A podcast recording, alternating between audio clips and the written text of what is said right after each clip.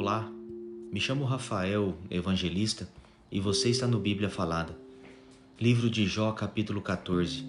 A nossa vida é curta. Todos somos fracos desde o nascimento. A nossa vida é curta e muito agitada.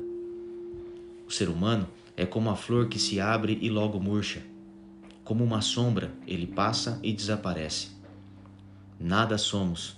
Então, por que nos dás atenção? E quem sou eu para que me leves ao tribunal?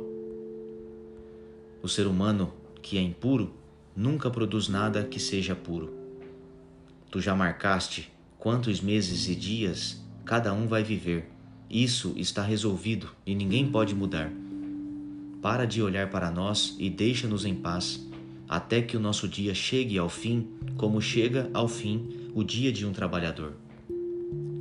Para uma árvore, a esperança, se for cortada, brota de novo e torna a viver.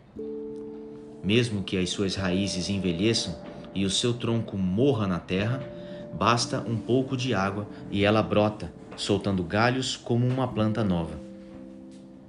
Mas quando alguém morre, está acabado. Depois de entregar a alma, para onde vai?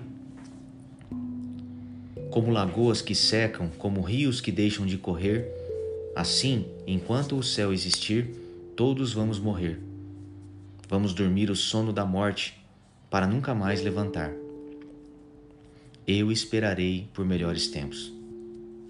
Ah, se tu me pusesses no mundo dos mortos e ali me escondesses até que a tua ira passasse, e então marcasses um prazo para lembrares de mim. Mas será que alguém tornará a viver depois de ter morrido?